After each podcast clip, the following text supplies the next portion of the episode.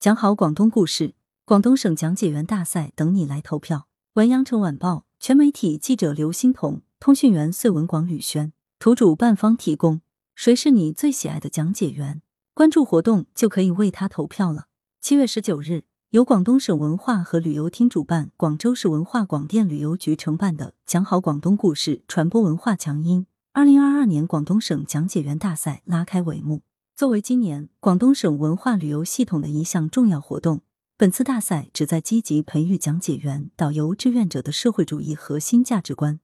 努力讲好中国故事，讲好中国共产党故事，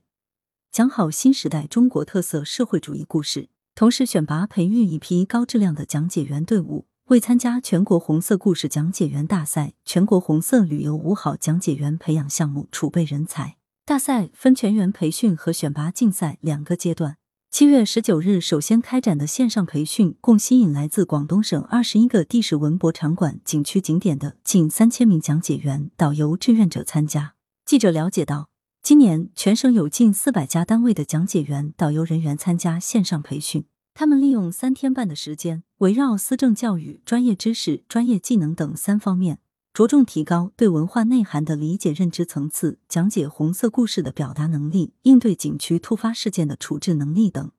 培训旨在全面提升讲解员队伍业务能力和综合素质，为更好的讲述广东故事、传播岭南文化打下基础。据悉，本次大赛选拔竞赛阶段历时三个月，分专业讲解员、志愿讲解员两组分别角逐，将从全省各文博单位、红色景区的近两百名参赛选手中。最终选拔出十名专业金牌讲解员、十名志愿金牌讲解员、十五名优秀专业讲解员、十五名优秀志愿讲解员。此外，本次大赛设置最佳故事奖、最佳讲解奖、最佳应变奖单项奖。